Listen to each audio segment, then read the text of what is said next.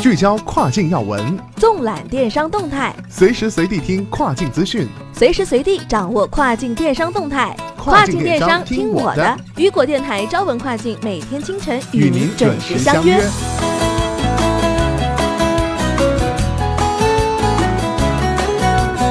各位早上好，我是佳佳，今天是二零一八年十二月十一号，星期二，农历冬月初五。今天新闻的主要内容有：雨果小编实地考察中东市场。CCEE 选品大会明日开启。阿里推出青城计划产教融合方案。二零一八年前十一月，我国进出口总值二十七点八八亿万元，同比增长百分之十一点一。外汇局处置非法外汇网站六百余家，跨境金融不可无照驾驶。十二月十一号起，卫士游顺丰国际平邮小包美国录像限量。菜鸟设立北京技术中心。西班牙、德国的亚马逊员工圣诞前将举办多次罢工。小米之家入驻墨西哥，开业当天超两千人排队。速卖通公布二零一九年卖家入驻及续签公告。下面来听详细报道。雨果小编实地考察中东市场，CCEE 选品大会明日开启。雨果网消息。上周，亚马逊全球开店正式宣布对中国卖家开放中东站，备受各方关注。十二月十一号，雨果网首届 CCEE 跨境电商选品大会将在迪拜举行。而在迪拜展会中呈现的精彩内容包括：一，Souk 等平台坐镇，深度解读中东电商市场；二 Zappo 现场分享欧美市场趋势解读及在面对市场新情况、新机遇所采取的应对策略；三。解决中东电商物流支付两大难题。阿里推出青城计划产教融合方案。易欧网消息，近日阿里巴巴淘宝大学青城计划举行产教融合思想会，针对高校电子商务教育中目前出现的问题进行探讨，寻求产教融合解决方案。据了解，青城计划产教融合方案主要针对高职类院校，目的在于借助阿里巴巴的电商资源。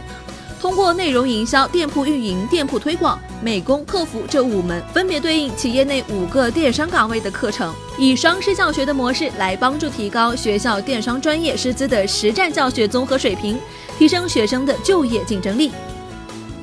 二零一八年前十一月，我国进出口总值二十七点八八亿万元，同比增长百分之十一点一。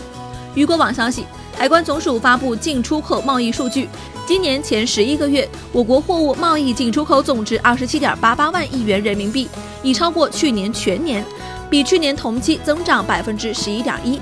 其中，出口十四点九二万亿元，增长百分之八点二；进口十二点九六万亿元，增长百分之十四点六；贸易顺差一点九六万亿元，收窄百分之二十一点一。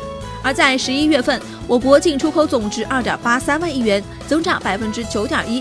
其中，出口一点五七万亿元，增长百分之十点二；进口一点二六万亿元，增长百分之七点八；贸易顺差三千零六十点四亿元，扩大百分之二十一点五。外汇局处置非法外汇网站六百余家，跨境金融不可无照驾驶。财经杂志消息，在十二月八号举行的第二届中国互联网金融论坛上，国家外汇管理总局会计师孙天琪表示。在互联网金融风险专项整治工作机制下，国家外汇局处置非法网络交易平台取得阶段性成效，已处置非法外汇保证金网站六百余家，其中关闭五百七十二家非法外汇交易网站，整改清退十八家非法外汇交易网站，约谈十六家非法外汇交易网站，三家移交公安机关。孙天琪在发言中再次强调，我国目前尚未开放外汇保证金交易。我国境内所有提供外汇保证金交易的均为非法。十二月十一号起，未使由顺丰国际平邮小包美国录像限量。鱼果网消息，今日卫士发布线上发货渠道顺丰国际平邮小包美国录像限量公告，称近期发现顺丰国际平邮小包美国录像时效表现不符合卫士 POS 的要求。自十二月十一号起，卫士 post 将限制该渠道美国录像每日发货量。并要求物流商进行相关时效调整。菜鸟设立北京技术中心。易欧消息，菜鸟网络 CTO 胡雪梅透露，菜鸟已于近日设立北京技术中心，与杭州的技术中心一起全面加大对前沿科技的探索和对接。这是菜鸟发力 IOT 物联网战略以来啊，大举投入技术创新的其中一个动作。目标是用 IOT 物联网技术连接所有物流要素，并用人工智能提升物流效率，打造推动物流业数字化升级的技术引擎，建设智能物流骨干网。西班牙、德国的亚马逊员工圣诞前将举办多次罢工。雨果网消息，十一月的黑色星期五期间，欧洲各地的亚马逊工人为捍卫自己的权利，爆发了抗争活动。西班牙和德国的亚马逊员工在圣诞前将继续罢工。抗议亚马逊的恶劣工作环境和反工会策略。据全球工会联盟的一位工会代表透露，工人们已于上周末进行罢工，并计划在十二月十五号和十二月三十号继续举行抗议活动。本次的德国和西班牙亚马逊工人罢工是由德国第二大工会 Verdi 组织的，该组织将代表工人与亚马逊谈判。UNI Global Union 表示支持该罢工行动。小米之家入驻墨西哥，开业当天超两千人排队。三十六氪消息，小米科技公司国际产品总监 Donny m a s o n 在微博宣布，小米之家近日正式入驻墨西哥，成为墨西哥的首个米家店铺。他在微博中表示啊，开业当天有超过两千人排队。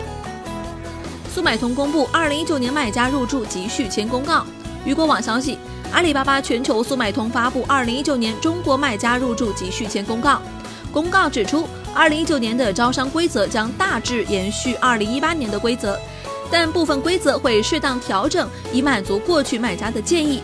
如果是计划入驻的新卖家，可按照新卖家入驻流程向平台申请入驻；如果是已入驻的老卖家，可进行二零一九年度的续签或重新入驻。续签变化包括：一、二零一九年部分经营大类融合，同时部分经营大类延续二零一八年类目共享；二。二零一九年大部分经营大类年费为一万人民币，同时平台调整部分二零一八年较高经营大类的年费。三，二零一九年平台仍延续标准销售计划和基础销售计划套餐权益供卖家经营选择，两种销售方式主要区别在年费结算和系统功能使用权限。四，二零一八年年费奖励返还将于二零一九年一月三号起陆续进行。五，在二零一九年内，季度类目服务考核时间不变，各类目考核指标请关注平台于二零一八年十二月下旬发布的公告。好的，以上就是今天雨果电台朝文跨境的全部内容，感谢您的收听，同时还要感谢雨果小编陈琳的整理。